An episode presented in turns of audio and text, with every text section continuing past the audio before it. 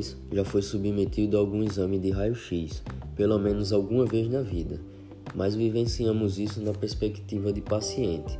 Hoje vamos ter algumas respostas objetivas sobre o exame de raio-x e sobre o aparelho convencional de raio-x, com um aluno do terceiro período de radiologia, Túlio Lima.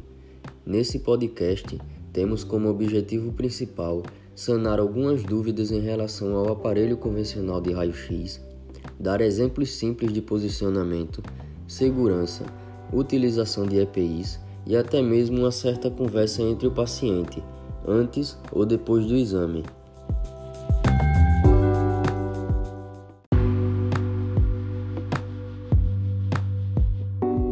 E aí, Túlio, beleza? Beleza. É, então, eu queria que você nos contasse mais sobre o aparelho de raio-x e seus componentes. É, deixa eu falar um pouquinho aqui. É, os componentes dele é, são assim: tubo de raio-x, a gente tem a mesa, a gente tem é, o colimador, a gente tem o comando. Algumas pessoas chamam de console de operação. A gente tem um transformador de alta tensão.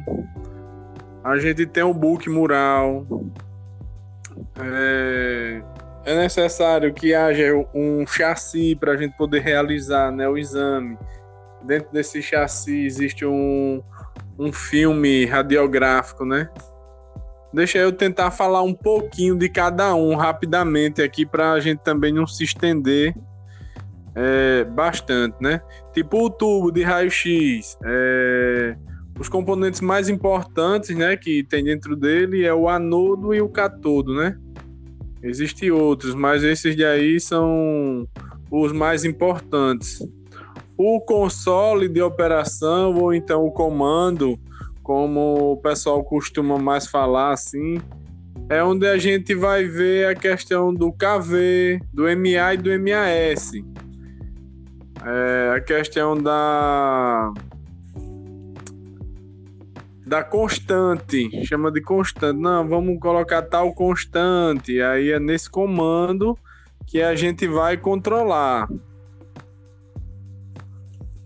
Deixa eu ver aqui. A questão do colimador. Ele é colocado junto ao tubo de raio-x, né? E a gente ali vai limitar a...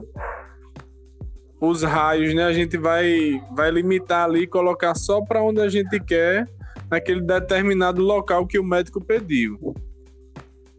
O book só mural. Você jogar o, o feixe de raio no, no local exato, não expondo o paciente, né? Isso, para não expor o paciente, entendeu? Para isso que, que existe esse colimador.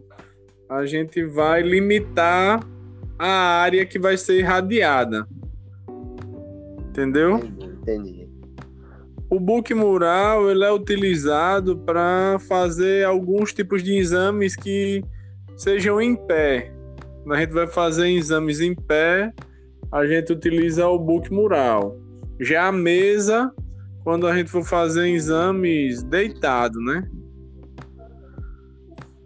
É, temos o transformador, né? Também de, de alta tensão, ele é responsável por transmitir a, a energia elétrica, né? De um circuito para o outro. Diga mais aí o que é que você quer saber. É, os exemplos de posicionamento, já que no, na mesa você tira o raio deitado, né? faz o exame deitado. Aí tem Isso. como tu explicar um pouquinho uma questão de posicionamentos assim, até para tirar uma dúvida de, de quem tem assim, geralmente tem assim, né? Os exames, né, que a gente que a gente pode fazer deitado, como tem vários que a gente pode fazer em pé. Como eu trabalho em uma, uma emergência, tem alguns exames que a gente que é para a gente fazer em pé, a rotina é fazer em pé, só que dependendo da condição do paciente, a gente pode fazer deitado, entendeu? A gente faz deitado alguns, não tem muita regra em emergência não, assim para a gente vai mais pela condição do paciente. A gente segue a rotina correta. Mas se ele não não tem condições de ficar em pé, então a gente faz deitado. É como o raio-x de tórax. O tórax, a rotina para a gente lá é um raio-x em PA que vai o, o paciente vai encostar o peito nesse book mural, vai colocar as mãos na cintura, né? Bo colocando, tentando botar os ombros no nesse book mural para que a escápula saia da frente, né? A gente vai tentar tirar a escápula da frente, por isso a gente coloca a mão na cintura e tentar ao máximo encostar o paciente no book. Aí esse, é, esse daí é um tipo, que é o PA. E tem o perfil, essa é a rotina. Só que existe os pacientes que estão acamados, né? Então a gente vai fazer o raio-x no leito. A gente faz com com a cama um pouco elevada, dependendo também do paciente. Tem paciente que o médico ele não quer que a gente mexa em nada do paciente, vai fazer do jeito que está ali na mesa, por questões de segurança até para o próprio paciente, entendeu?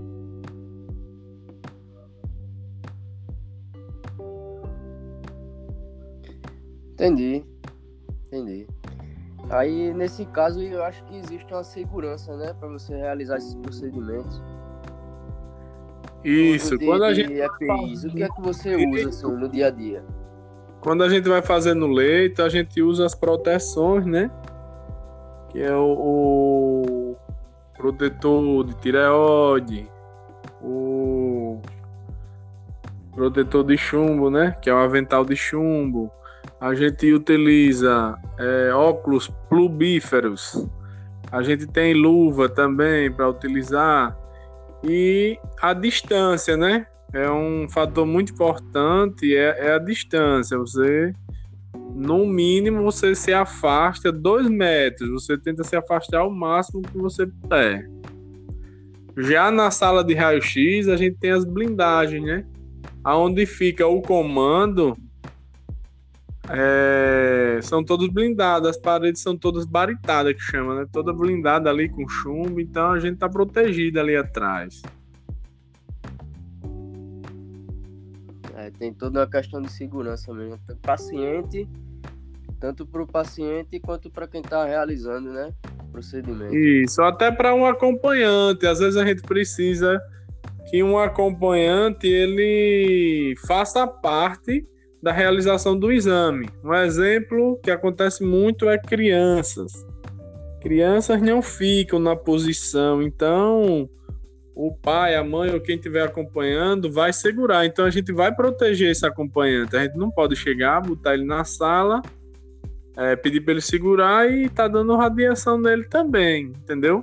A gente vai proteger ao máximo o que está no nosso alcance. A gente vai proteger ele, vai colocar o protetor de tireoide, vai colocar o, o avental de chumbo. O que tiver de proteção a gente pode colocando. Vai depender de unidade para unidade. Muito bom, muito bom, Túlio. É, então eu acho que já sanou a dúvida do pessoal. Já deixou bem claras as questões, é, os procedimentos do exame, as funções do aparelho. Então é isso. No aparelho convencional, quando a gente realiza o exame, existia a câmara escura, né? Teria a câmera escura que a gente ia fazer a troca do filme é, manualmente. A gente ia lá dentro, numa sala toda escura, que a gente não. Com o tempo a gente vai se adaptando, vai se acostumando com a escuridão da sala.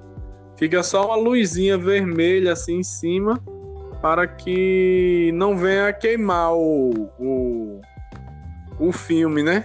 Então a gente vai tirar tudo no escuro, vai tirar, vai abrir o chassi, tira esse filme de dentro, coloca na processadora e ela vai fazer a revelação.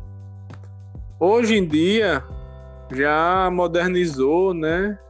Alguns locais ainda utilizam, mas tá cada vez ficando mais para trás, mais raro de se encontrar uma unidade que utilize essas películas né, de raio-x. Hoje em dia é tudo digitalizado. Então Como facilitou fosse, muito é, pra gente. Revelar uma foto mesmo, né? De forma mais antiga, como se fosse revelar uma foto, né? É, como se fosse revelar uma foto mesmo. Entendeu? Daquele mesmo jeitinho lá. Só que a processadora, ela faz todo o processo. Ela já. A última fase do, do processo de. Como é? De revelação é a secagem. Ela vai passar pelo revelador, depois ela passa pelo fixador, vai tomar um banho de água e depois ela vai para a parte da secagem. Se eu não tiver enganado, primeiro é revelador, depois água e depois fixador. Não estou bem lembrado, mas é alguma coisa desse tipo aí. Entendi. Que já tem um tempo também que eu não trabalho, graças a Deus com, com essa parte aí. É porque já é uma tecnologia ultrapassada, né? Você tem mais uma demora.